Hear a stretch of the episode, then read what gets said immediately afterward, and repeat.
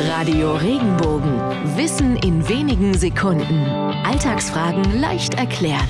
Wenn wir jemanden mit seinen Problemen alleine lassen, warum lassen wir ihn im Stich? Hier gibt es gleich zwei mögliche Erklärungen. Die erste stammt aus der Zeit der Ritterturniere. Fiel ein Ritter bei einem Turnier vom Pferd, musste sein Knappe ihm wieder auf das Pferd helfen, weil seine Rüstung so schwer war. War der Knappe nicht rechtzeitig da oder reichte ihm schnell genug seine Lanze, konnte der Gegner den gestürzten, wehrlosen Ritter erstechen. Der Knappe hätte seinen Herrn also ungeschützt im Stich gelassen. Das Sprichwort könnte allerdings auch aus dem Handwerk kommen. Wenn ein Schneider ein Kleidungsstück nicht fertig machte, ließ er es im Stich.